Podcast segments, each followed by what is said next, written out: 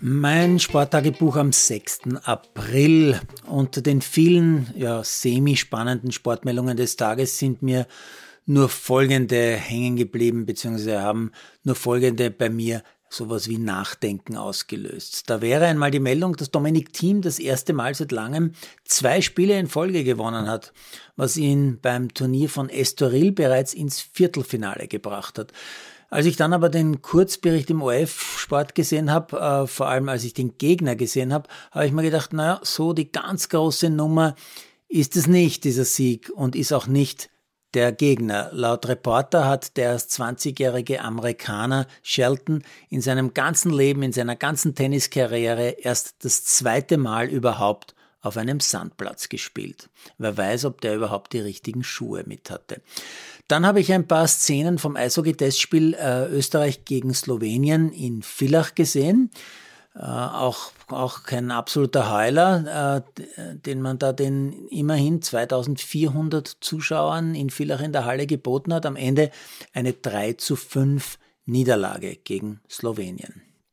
Ziemlich schockiert war ich am Abend noch über ein paar Ausschnitte vom ersten Finalspiel der Volleyballmeisterschaft zwischen Tirol und Eichdob, denn da waren in der OF-Zusammenfassung einige Handgreiflichkeiten am Netz zu sehen, wie ich sie in 40 Jahren Sportjournalismus eigentlich noch nie gesehen habe im Volleyball.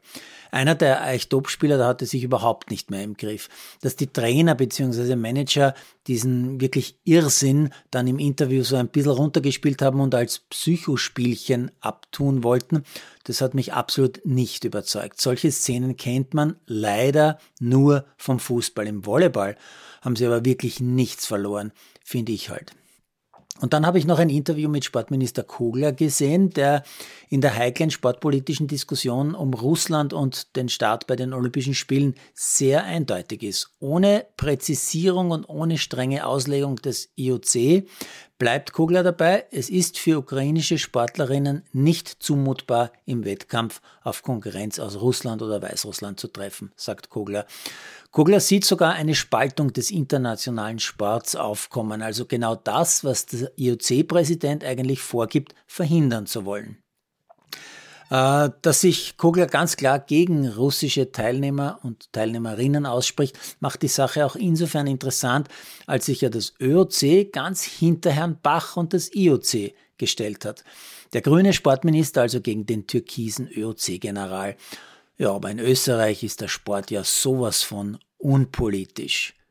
Ironie Ende für heute zumindest.